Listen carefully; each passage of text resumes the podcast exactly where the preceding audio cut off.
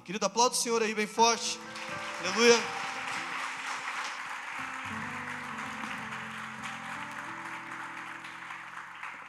Glórias a Deus, aleluia. Que privilégio, que honra poder adorar e ainda poder compartilhar algo de Deus. Eu queria que você pegasse a sua Bíblia comigo e abrisse no livro de Lamentações de Jeremias, no capítulo 3.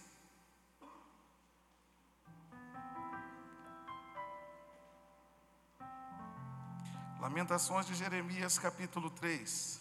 Esse né, é um livro, Lamentações. Eu tenho um livro lá em casa que diz, que fala sobre o livro de Lamentações, diz o livro mais mal-humorado da Bíblia. Né? Lamentações, até o título, Reclamações do Jeremias. Lamentações do Jeremias. Jeremias, um grande profeta, um homem que teve experiências tremendas com o Senhor. E eu quero te ser bem sincero, Lamentações não era o livro que eu era mais apaixonado. Né? Eu não lia a Bíblia todos os anos e Lamentações. Até que um dia eu paro nesse capítulo 3 e eu falei: Meu Deus, como é que pode um homem que teve tantas experiências com Deus chegar nesse ponto aqui? Jeremias ele, come, ele começa a relatar no, no, no, livro de Lamentações as suas dores, as suas angústias, e deixa eu cronometrar, me cronometrar aqui para não empolgar. Deixa eu botar aqui. Ele começa a relatar as suas dores, as suas angústias, e, e ele chega a um ponto, amado, a um ponto de quase, quase, quase perder a fé. E eu queria que você acompanhasse comigo, né? A gente fala, poxa, como é que pode Jeremias? Mas, amado, quem sofreu do jeito que Jeremias sofreu?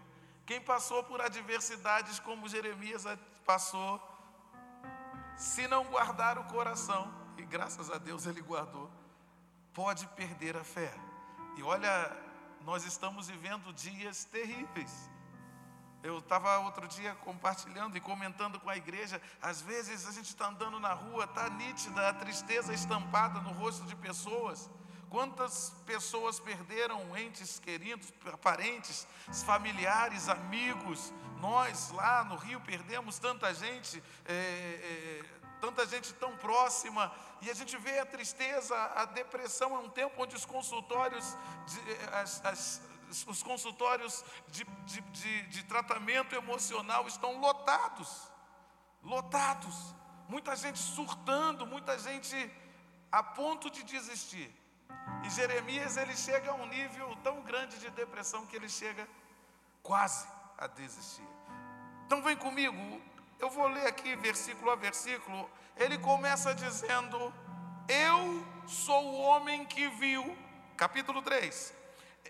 Eu sou o homem que viu a aflição trazida pela vara da tua ira. Eu sou o homem que viu as aflições trazidas pela vara da ira do Senhor. Ele está dizendo: Eu estou sendo afligido. E ele está atribuindo a Deus o sofrimento que ele está tendo. Ele está dizendo: eu não, daquelas vezes que acontece alguma coisa com a gente, a gente não tem explicação e a gente acha ou que é ataque de Deus, ou que, sabe, quantas vezes você já não se perguntou, Senhor, por que, é que o Senhor deixa um negócio desse acontecer? Pois bem, é a mesma crise que Jeremias está tendo aqui, e ele está dizendo: Eu sei o que acontece com alguém, quando Deus se ira com alguém. Eu sou o homem que viu a aflição trazida pela vara da ira de Deus.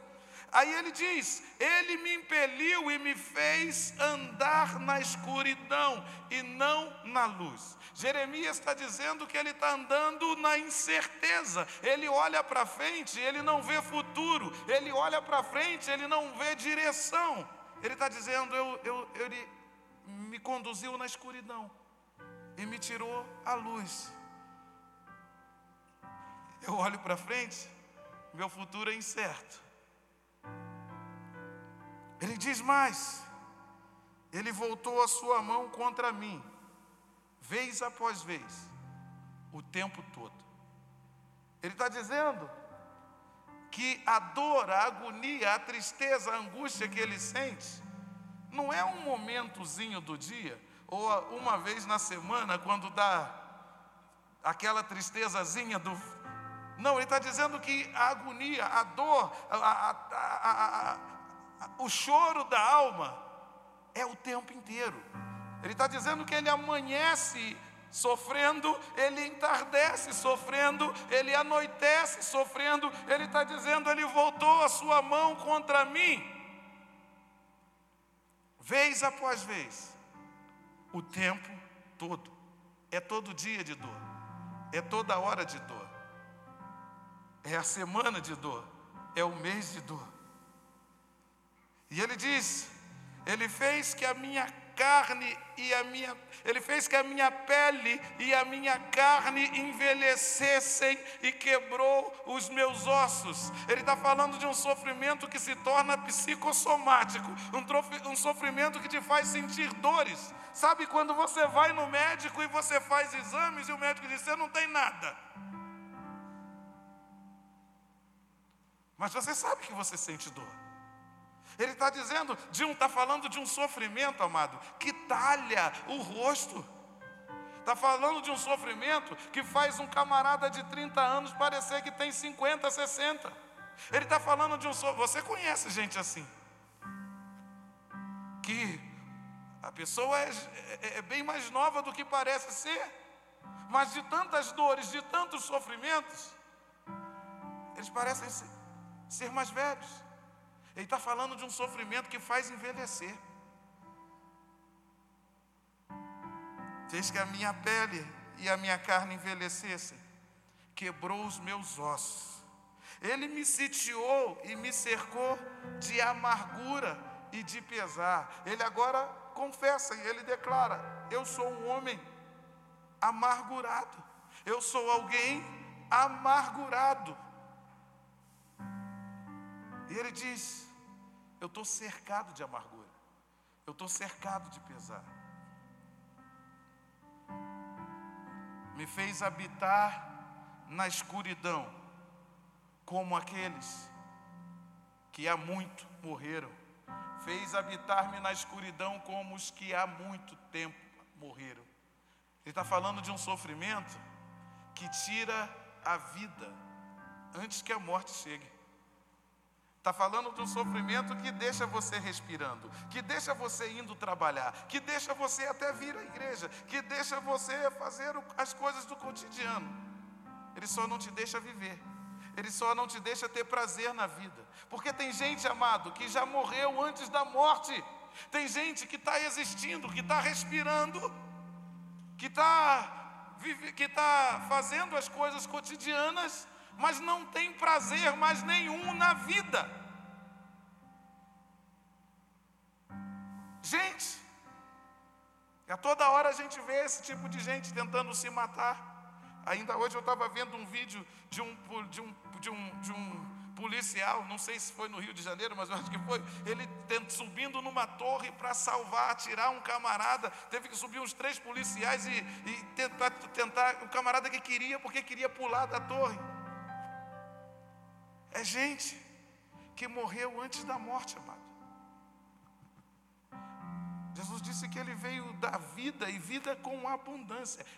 A vida precisa ser mais do que uma existência, precisa ser mais do que existir precisa ser mais do que respirar, precisa ser mais do que, do que trabalhar, do que conseguir executar as tarefas do dia. Precisa haver prazer na vida. Jesus disse: Eu vim para que vocês tenham vida e vida com abundância. E eu creio que essa vida com abundância que ele estava falando é uma vida assim, que pode ter adversidades, querido, mas ainda assim há prazer, há prazer, há esperança, há sonhos.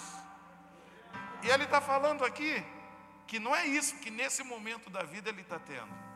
Ele está falando, eu fez-me habitar na escuridão, como aqueles que há muito tempo morreram. Cercou-me de muros e eu não posso escapar.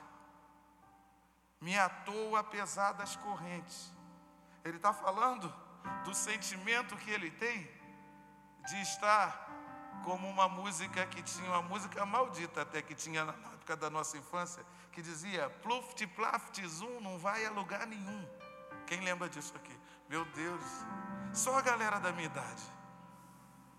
Não vai a lugar nenhum. E tem gente que está exatamente assim. Amado, se esforça, mas não rompe. Ah, tenta, mas não consegue. Corre e continua no mesmo lugar. Ele está dizendo: Eu me sinto assim. Ele me cercou de muros. Eu não consigo transcender. Eu não consigo ultrapassar. Eu estou olhando para a minha vida e eu não estou vendo a vida avançar. Parece que eu estou parado. Parece que eu estou cercado. Parece que eu estou atado, apesar das correntes. É isso que ele me diz. Ele me atou, apesar das correntes. E você vê que o tempo todo ele atribui isso a Deus. Ele está dizendo, é Deus. Deus fez isso. Eu, quando Deus se ira com alguém, é isso que ele faz.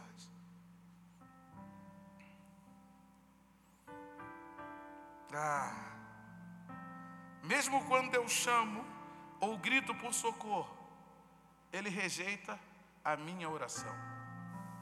Ele está dizendo: eu clamo, eu oro, mas Deus não ouve. Será que só o Jeremias e eu já tivemos essa sensação de orar? E parece que Deus está nem aí. Eu já tive, quantas vezes? Quantas vezes eu já perguntei tantos porquês a Deus e parece que Deus não está ouvindo. Jeremias agora está dizendo, ele rejeita a minha oração quando eu clamo e grito por socorro. Quando eu entro nesse meu desespero, eu clamo e ele não responde. Ele me impediu, ele me impediu o caminho, o meu caminho com blocos de pedras e fez tortuosas as minhas sendas. Ele está dizendo, ele não só impede o meu caminho, ele não só não me deixa avançar, como ele dificulta o meu caminho. Ele está dizendo, ele fez tortuosas as minhas sendas. Olha o que, que ele está dizendo. Ele está dizendo que Deus pegou um caminho que era reto, uma estrada que era reta, e agora ele põe curvas, curvas perigosas onde não existia. Ele fez o meu caminho mais difícil. Aquela sensação que só o Luiz Arcanjo e o Jeremias já tiveram de por que que para você é mais difícil sempre? Claro que ninguém mais aqui chegou a pensar uma, uma, uma blasfêmia dessa de Deus. Mas você nunca. Eu estou eu, confessando meu pecado. Meu Deus! Por que que para você sempre é mais difícil, não é? Por que que para mim sempre é mais difícil? Eu já perguntei isso para o Senhor algumas vezes, amado. Nos meus dias de Jeremias e de lamentações. Ah, meu Deus!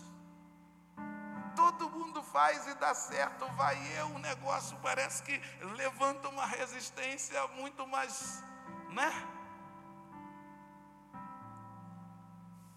Todo mundo joga. E parece que está jogando. O zagueiro é o do Madureira lá, aqueles ruins que deixa passar. A nossa é zaga argentina, irmão.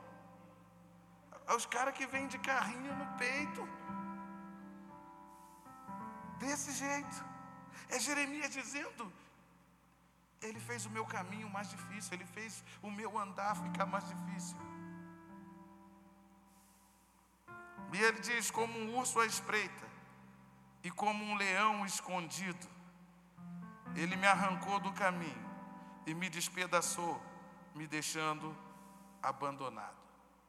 Agora ele está falando da sensação de abandono de Deus, a sensação de de abandono, de se sentir sozinho, de estar travando uma guerra sem ajuda, de estar travando uma guerra sem socorro, de estar travando uma guerra sem auxílio.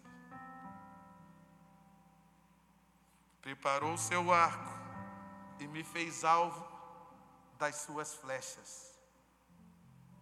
Ele está dizendo que ele tem sido alvo da ira de Deus. Atingiu meu coração com flechas da sua aljava. Tornei-me objeto de riso de todo o meu povo. Nas suas canções, eles zombam de mim o tempo inteiro. Imagina o Jeremias andando, ele está dizendo que ele andava, no, dobrava uma esquina. Não era uma, uma, um, um, um bullyingzinho, né? Uma zoeirazinha. Não, era o tempo todo. As pessoas faziam músicas a respeito dele. Ele diz: eles zombam de mim nas suas canções, eles faziam músicas. Vai, eu imagino que tipo de música era. Profeta maluco, profeta doidão, coisa assim. Meio funk carioca, né? Caramba, ele está dizendo que ele não tinha paz. Para onde ele ia, para onde ele se mexia, ele não tinha paz. Para onde ele andava, ele sofria deboche, ele sofria escárnio. Era gente que olhava para a vida dele e falava: Ué, você não é crente? É gente que olhava a dor, a luta dele e dizia: Ué, mas você não é o cara de Deus?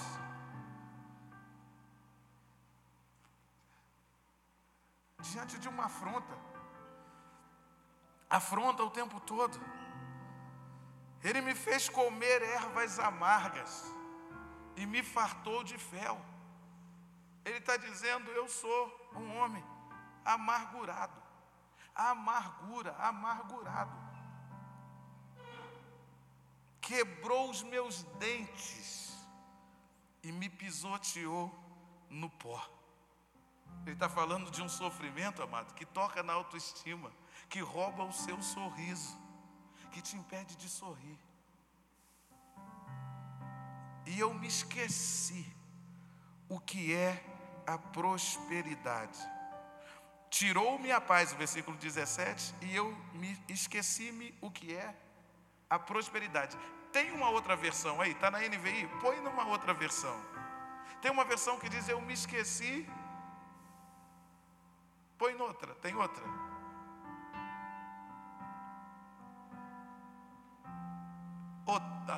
Tem essas duas? Se tiver outra, tem uma, tem algumas versões diz eu me esqueci o que é a felicidade. Eu me esqueci do bem. Vai lá. Pode outra. Se tiver outra, até essa. Tem uma que diz esqueci o que é a felicidade. Eu não me lembro mais qual foi a última vez que eu fui feliz. É isso que ele está dizendo. Eu não tenho paz. Eu sou amargurado e eu esqueci o que é a felicidade. O que é a felicidade? Você já pensou, amado? Pelo amor de Deus. É um profeta de Deus. Eu acho que o Jeremias tinha mais intimidade com Deus do que eu. Eu acho. Eu só acho. Era o Jeremias. Não era qualquer um, era o Jeremias. E o cara, apesar de toda intimidade que tinha com Deus, chegou nesse ponto. Alau, afastou a paz de mim e esqueci-me do que seja a felicidade. Ele está dizendo: Eu não tenho paz e eu não sou feliz. Eu não tenho paz e eu não sou feliz. Por isso eu digo: o meu esplendor já se foi, bem como tudo o que eu esperava no Senhor. Por isso eu digo, outra versão, põe, põe outra versão agora, faz favor. Por isso eu digo, a minha força já se esgotou, bem como, como também a minha esperança no Senhor. Por isso eu digo agora, Ele está dizendo, eu não tenho mais forças e nem esperança no Senhor.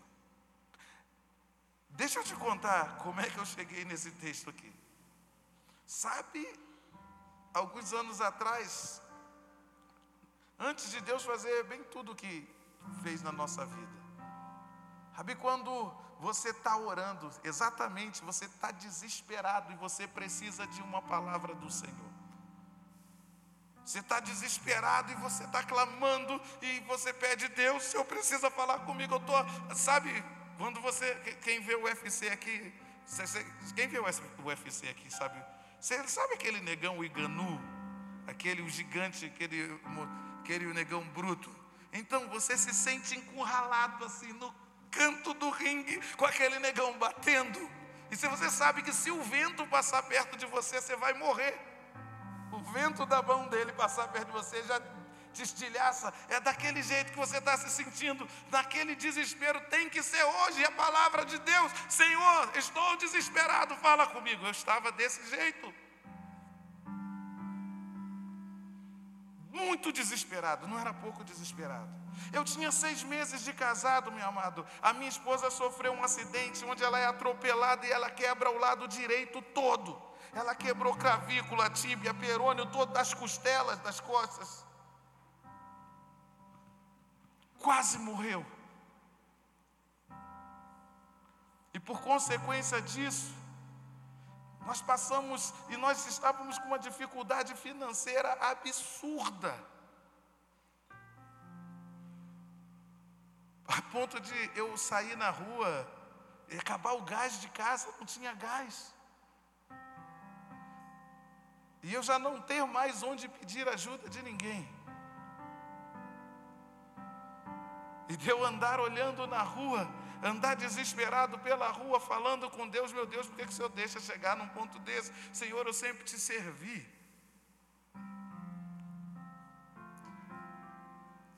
Desde a minha infância eu servi na casa do Senhor.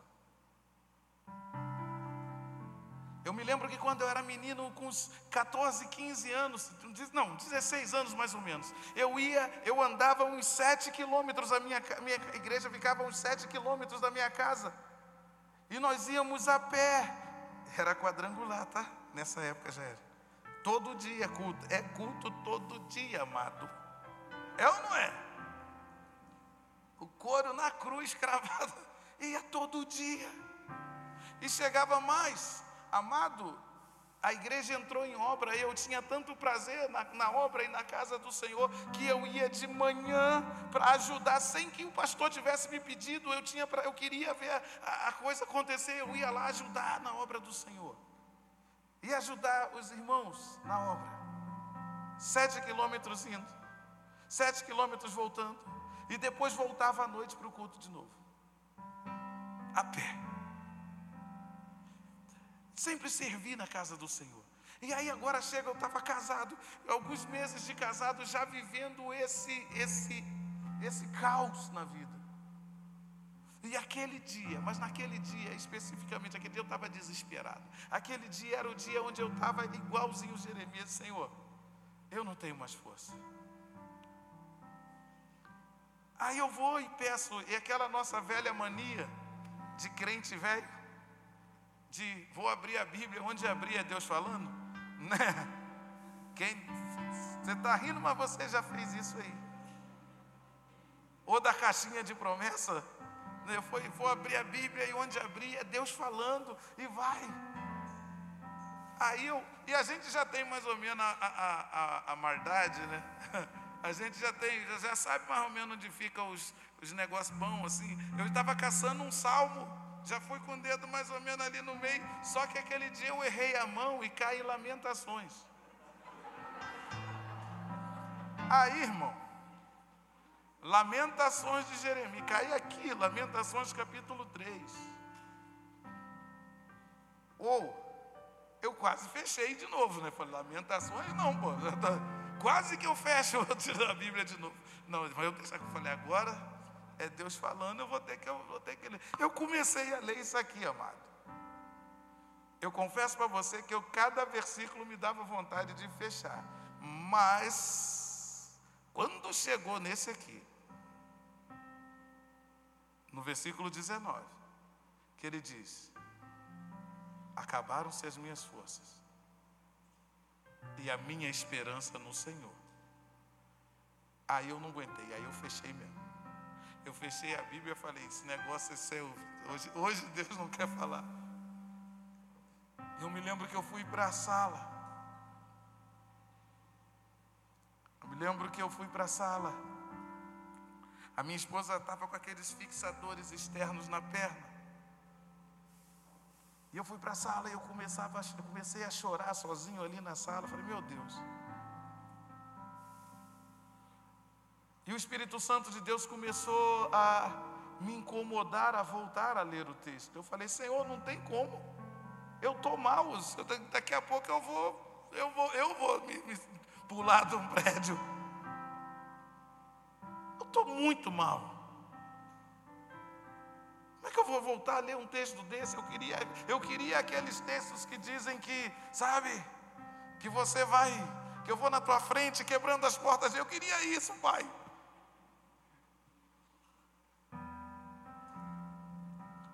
E ele me incomodou, ele disse: volta a ler o texto, volta a ler o texto, volta a ler o texto. E eu fui e voltei. Me deixei ser vencido pelo Espírito Santo e voltei. E eu dou glórias a Deus porque eu voltei, amado. Porque eu pensei, poxa, se um profeta de Deus que, que, tinha, que te conhecia provavelmente muito mais intimamente do que eu, chega nesse ponto, como é que eu vou? E ai de mim, mais amado. Se um profeta de Deus estava sem força e sem esperança, o que será de mim? Mas glórias a Deus, porque eu voltei a ler. E aí no versículo 20, amado, Jeremias começa com algo que, precisa, que parece ser um clamor. Versículo 20, 20, 20. Aí ele diz: Lembro-me disso tudo e a minha alma desfalece dentro de mim. Parece que ele chega a uma consciência, ele está dizendo: enquanto eu fico me lembrando das dores, enquanto eu fico me lembrando do que não deu certo, enquanto eu fico me lembrando das adversidades, enquanto eu fico me lembrando do diagnóstico do médico, enquanto eu fico me lembrando da falência, enquanto eu fico me lembrando de quem me afligiu, enquanto eu fico me lembrando das traições, a minha alma desfalece dentro de mim. Ele diz: enquanto eu me lembro das dores, a minha alma desfalece dentro de mim. Parece que ele chega numa consciência. Segura aí. Não põe o outro versículo, não. Você, o, o, o versículo que vem, você já cansou de citar. É aquele que você bota lá no para-choque do carro, que você bota lá na. É, você só não sabia que tinha sido nessa circunstância. O próximo versículo, você fala ele, o crente velho fala dele o tempo todo. Mas eu duvido que você sabia o que a montoeira de, de, de tragédia que vinha antes. Jeremias agora ele está dizendo: enquanto eu me lembro do que não está dando certo, enquanto eu me lembro de tudo isso que ele citou, a minha alma desfalece de dentro de mim. Porém, o versículo 21, agora pode soltar. Porém, todavia, eu quero trazer à memória aquilo que me dá esperança. Eu quero trazer à memória aquilo que me dá esperança. Aleluia, aleluia, aleluia. Eu quero me lembrar daquilo que me dá esperança. Glórias a Deus, glórias a Deus. Aí eu comecei até a animar.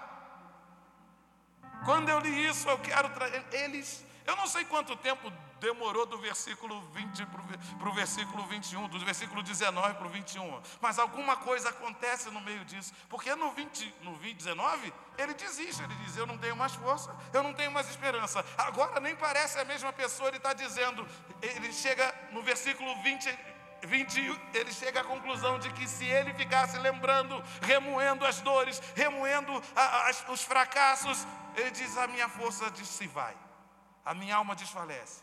Mas eu quero me lembrar daquilo que me dá esperança. Aí eu te pergunto: ele lembrou do quê?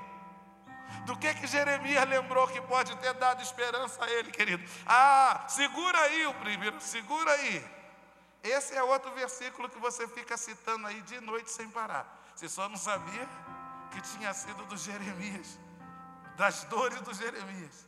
Primeira coisa que Jeremias se lembrou, amado, no versículo 22, a primeira coisa, solta aí o 22, as misericórdias do Senhor são a causa de não sermos consumidos, porque as suas misericórdias não têm fim. Sim, as misericórdias do Senhor são a causa de não sermos consumidos. Eu preciso dizer para alguém aqui nessa noite, amado: você está sofrendo, você está em dores, você está lutando, você está sem força, você está sem esperança, mas, querido, quem tem te sustentado é o Senhor. Quem tem te sustentado é o Senhor. Você ainda só está de pé, porque as misericórdias dele têm te, têm te abraçado todos os dias. É o Senhor que tem te levantado todos os dias. É o Senhor que tem derramado graça sobre a vida, sobre a tua vida todos os dias.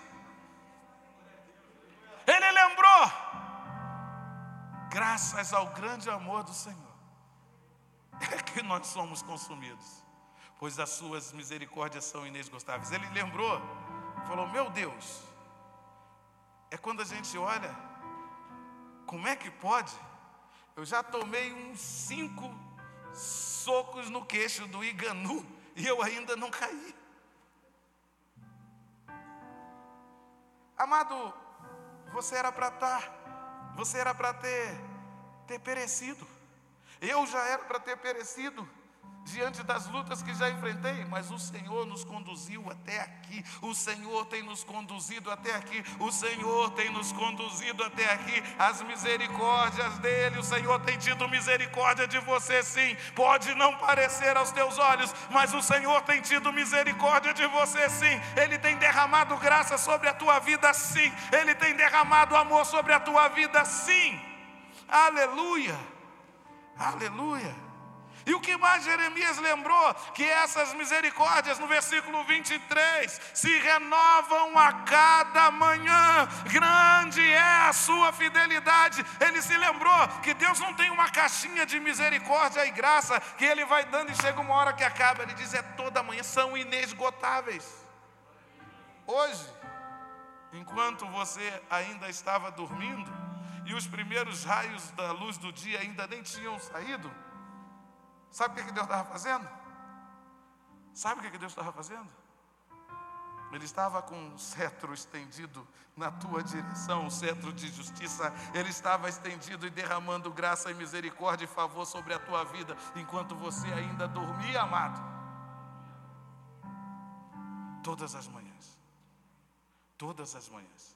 Não são algumas manhãs, todas as manhãs. Deus tem misericórdia de você. E aí o que mais Jeremias lembrou?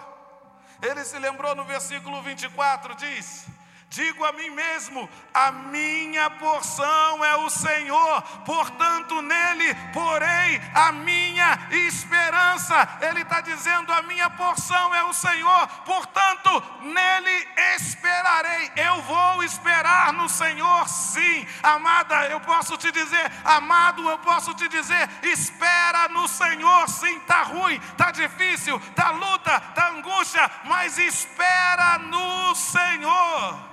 Espera no Senhor, espera no Senhor. Eu não sei quanto tempo você tem enfrentado adversidades terríveis. Essa fase da minha vida, amado, demorou tempo. Te durou, durou um tempinho. Não foi da noite para o dia que o trem virou, não. Mas eu penso que nesse tempo de adversidade, Deus estava provando o meu coração. Nesse tempo de luta, Deus estava provando o meu coração porque o meu coração para com a obra de Deus e para com o reino de Deus, ele, Deus estava, estava provando para. Porque alguns de nós, a verdade é que alguns de nós desistimos na hora da adversidade. A verdade é que alguns de nós desfalecemos na hora da luta. A verdade é que alguns de nós desanimamos na hora da adversidade. E você precisa saber, amado. Aliás, você já sabe disso. Às vezes a gente ora e não tem resposta de Deus, é porque, via de regra, o professor, quando está aplicando a prova, ele fica em silêncio, não é? Sim? Quando a gente está sendo provado, amado, às vezes Deus precisa ficar em silêncio. Às vezes Deus precisa ficar em silêncio. Eu me lembro que era todo dia eu insistia em orar todos os dias, não era uma vez ou outra, todo dia. E não foi um mês, Foram meses e talvez ano. Até que ele mudasse a sorte de uma vez. Eu vi lutas, amado, lutas e lutas. Versículo 26, 25. Do que mais Jeremias se lembrou? Ele se lembrou que o Senhor é bom para aqueles cujo a esperança está nele, e para aqueles que o buscam, ele se lembrou que o Senhor é bom, o Senhor é bom, sim, querido. As adversidades tentam dizer o contrário, as lutas tentam dizer o contrário, as angústias tentam dizer o contrário, a depressão tenta dizer o contrário, o burnout tenta dizer o contrário, mas a Bíblia declara que o Senhor é bom, e Ele é bom para aqueles que põem a esperança nele e para aqueles que o buscam. Então eu preciso dizer a você: põe a tua esperança no Senhor, põe a tua esperança no Senhor. Às vezes as coisas não funcionam, porque a gente está colocando a esperança e a expectativa na direção errada, nas pessoas erradas, na coisa errada. Põe a tua esperança no Senhor, põe a tua expectativa no Senhor. Quem olha para a minha vida, amado, não, não há como não dizer, foi, não foi o Senhor. Quando Deus, eu, eu, quando Deus diz, eu vou glorificar o meu nome em você, amado, eh, tinha que ter minha foto do lado assim, porque eu era o mais improvável dos improváveis, né? Aliás, eu achei mais alguns mais improváveis ainda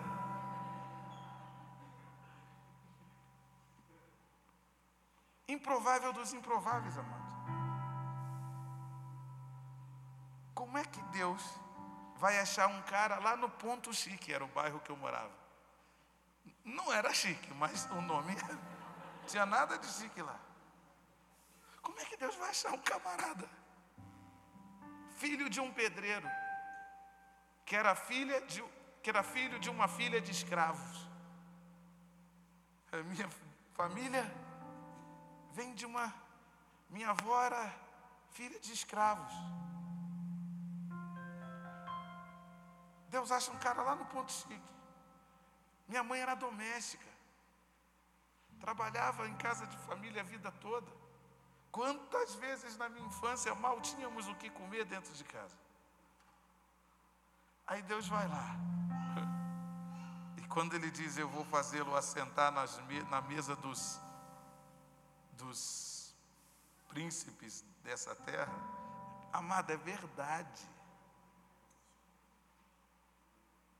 Quando eu me lembro das portas que o Senhor abriu para nossas vidas, eu me lembro de uma visão que Deus me deu quando eu estava indo, fazendo a primeira viagem internacional. Nós estávamos indo para o Japão. Nós fomos três vezes, três anos consecutivos ministrar numa conferência que tinha no Japão. E o voo, nós desceríamos em Paris, passaríamos o dia inteiro em Paris e à noite pegaríamos um voo para o Japão. Um camarada que andava de Prermic, era o nome do ônibus que camarada que andava de Japeri lotado. Irmão, já, você tem que ter essa experiência. Você tem que ir lá no Rio de Janeiro e andar de trem, amado pegar um japeri lotado, você vai ver. Você escolhe do jeito que você vai ficar a viagem inteira. Ou é com a mão para baixo ou é com a mão para cima, porque do jeito que você entrar, você vai ficar.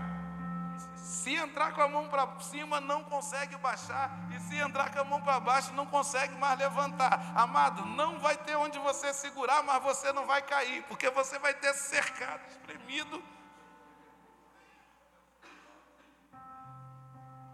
Desse jeito.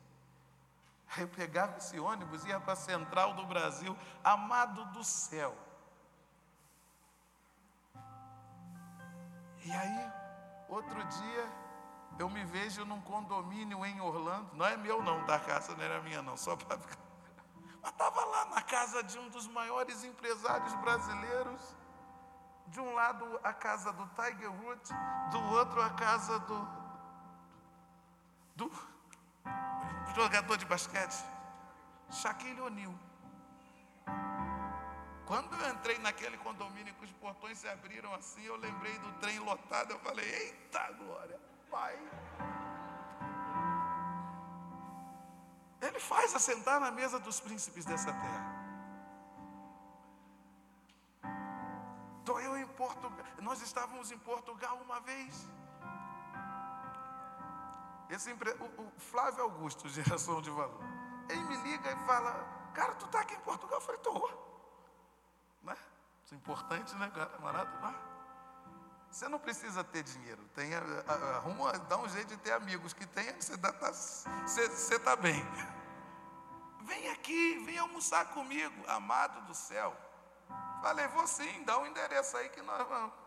Quando chega no lugar que eu vi o que, que era, irmão, eu falei, irmão, se você for para o céu é injustiça, porque aí é céu duas vezes. Você está vivendo céu. Aqui, aqui lá, que o lugar era, era de rei, irmão. E eu lembrava dessas experiências todas e eu falava, mano do céu, não tem como dizer que não é o Senhor. E por que, que o Senhor fez? Porque eu insisti em confiar no Senhor. Eu não sei, mesmo nesses dias de, onde a fé dá aquela baqueada como no knockdown, você balança, mas ainda assim, não tem problema, Deus não tem problema que você que você se sinta fraco um dia, nós somos humanos. Deus não tem problema que você chore. Deus não tem problema, Deus não teve problema nenhum com Jeremias, ele só. Você não pode desistir, amado. Você não pode desistir. Eu estou falando que o Deus que fez na minha vida é o mesmo Deus que faz e fará na tua vida. Do que que Jeremias se lembrou? E eu termino aqui. Versículo 26. É bom esperar tranquilo pela salvação do Senhor.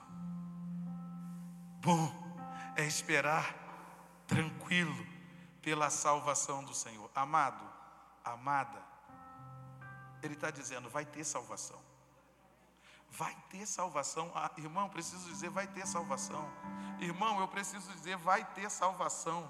Vai ter socorro de Deus, vai ter resposta de Deus. E Ele está te animando, Ele está dizendo: espera, mas espera tranquilo.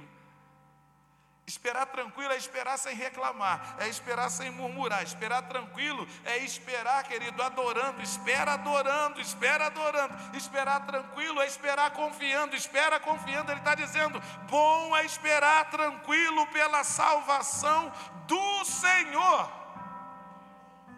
Do Senhor. Bom, eu não faço a menor ideia de com quantas pessoas Deus está falando aqui nessa noite. Confesso a você que até chegar aqui eu falei para o Samuel, meu Deus, que, que eu ministro que até agora eu não sei. Eu tinha, eu tinha olhado uma, uma, umas palavras à tarde, eu pensei, eu acho que eu vou ministrar a palavra que eu ministrei no domingo à noite, e Deus falou, não, não é nada disso, não é nada disso. Já tinha bastante tempo que eu não, não compartilhava essa experiência aqui com alguém. E se o Senhor me fez me trouxe essa palavra, eu imagino que deve ter alguns Jeremias aqui, ou algumas Jeremias aqui, que se sentem cansados, sobrecarregados, e quem sabe que estão sem forças e sem esperança. Eu quero orar com você. Eu quero orar com você. Nós podemos ficar de pé?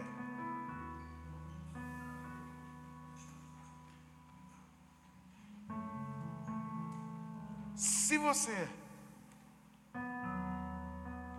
entender o que é com você que Deus está falando, sem querer te constranger, mas eu queria que você viesse aqui à frente, de verdade. Se você entendeu o que é, sou eu, é para mim. Eu sou esse. Estou chegando nesse ponto, sem força, sem esperança, cansado.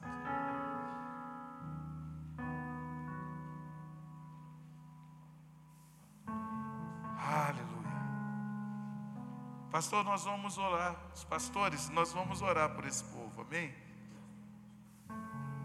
Nós vamos orar por eles.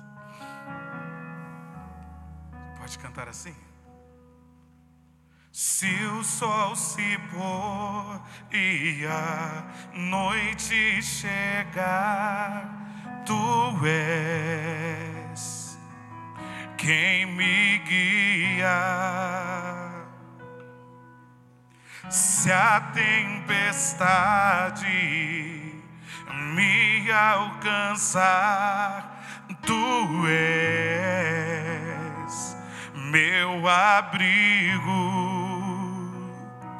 Se o mar me submergir, a tua mão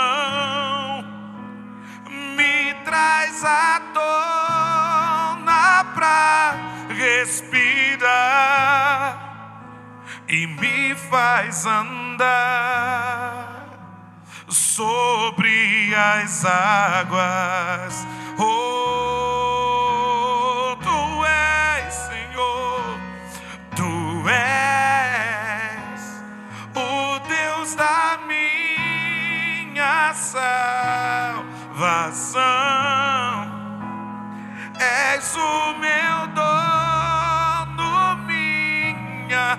paixão, minha canção e o meu louvor. Oh Senhor, acante seu sol pôr se o sol se pôr e a noite chegar, tu és quem me guia. Ou oh, se a tempestade, se a tempestade me alcançar, tu és meu abrigo. Oh, se o mar, se o mar me submergir a tua mão, me traz a tona pra respirar e me faz andar sobre as águas.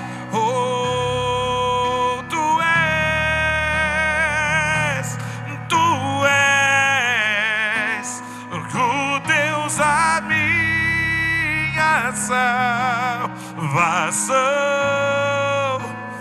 És o meu dono, minha paixão, minha canção e o meu louvor.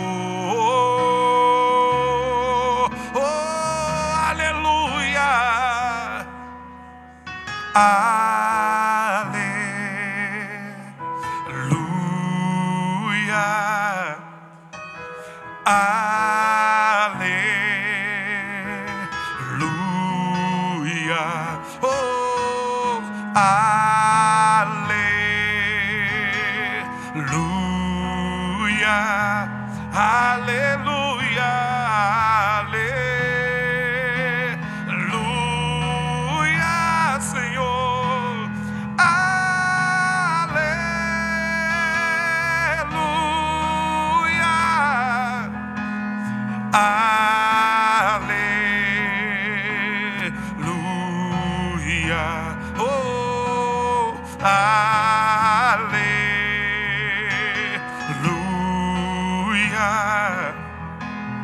Aleluia.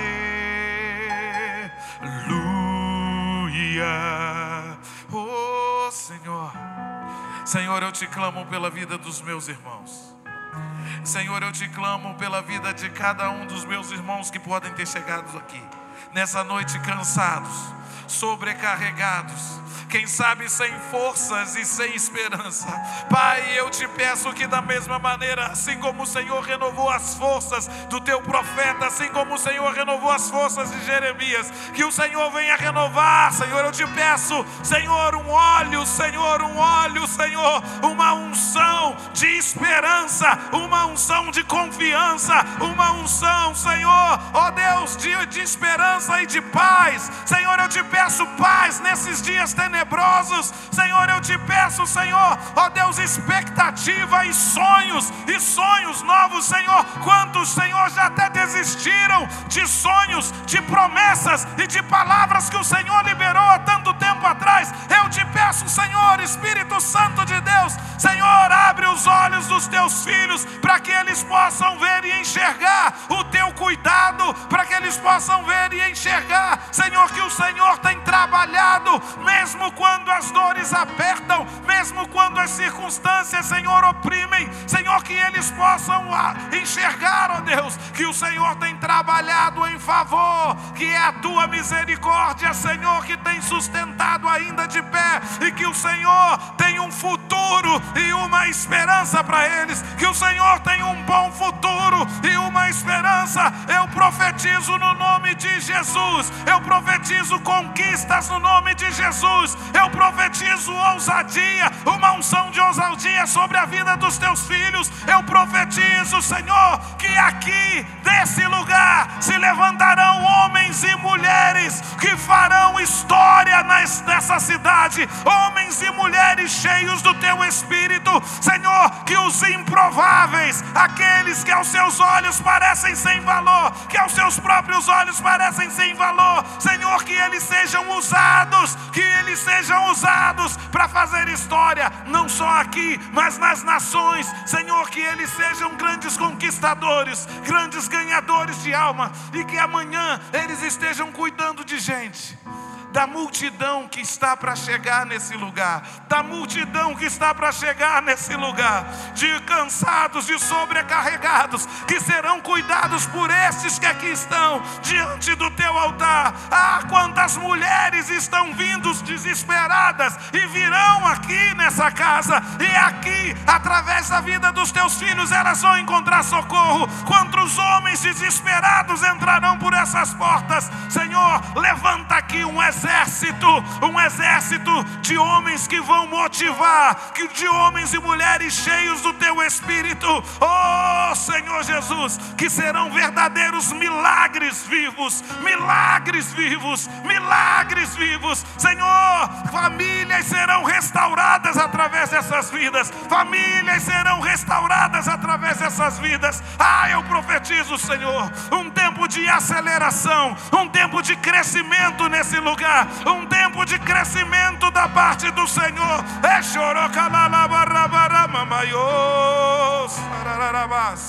Em nome de Jesus, em nome de Jesus, em nome de Jesus.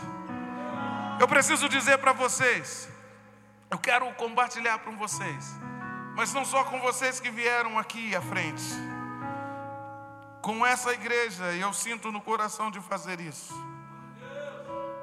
No final do ano passado, Deus nos deu uma palavra para esse ano. Deus nos disse que seria um tempo de aceleração. E eu queria compartilhar a palavra que Deus nos deu, ela está em Amós 9,13. Está em Amós 9,13. Diz o seguinte: Eis que vem dias, diz o Senhor, em que o que lavra segue logo ao que ceifa, e o que pisa as uvas ao que lança semente, e os montes destilarão mosto. Eu quero ler na versão da NVI, Amós 9,13. Diz assim: guarda essa palavra, amado. Dias virão, declara o Senhor, em que o, o que ceifa continuará até o tempo de arar e o pisar das uvas até o tempo de semear. Vinho novo gotejará dos montes e fluirá de todas as colinas. Isso fala de um tempo de aceleração, isso fala que vai chegar um tempo onde a colheita vai ser tão grande que no tempo de arar você ainda vai estar colhendo. Diz, em uma outra versão diz que aquele que ceifa, o que, o que planta, não vai conseguir dar conta de colher aquilo que, que porque vai ser um tempo de transbordo. Transbordo. E eu quero profetizar sobre essa casa. Vai chegar, está chegando esse tempo. Nós lá em Nova Iguaçu estamos debaixo dessa palavra, um tempo de transbordo, onde vinho novo vai gotejar dos montes. Diz que o que planta uva não vai conseguir colher todos os frutos que nascerão. E que vinho vai escorrer dos montes. É transbordo, é um tempo de transbordar, transbordar, transbordar. Eu quero declarar que vocês que têm, pastor, você que tem semeado, semeado também nesse lugar, ah, aquele que rega a semente, ele vai fazer essa semente, essa semeadura crescer tão rápido, tão rápido, que você vai precisar de pedir ajuda. Vocês vão precisar de pedir ajuda. Vocês vão precisar pedir ajuda, porque os frutos virão e virão apressadamente. O Senhor tem pressa, virão apressadamente. Amém. Que Deus os abençoe em nome de Jesus. Aleluia.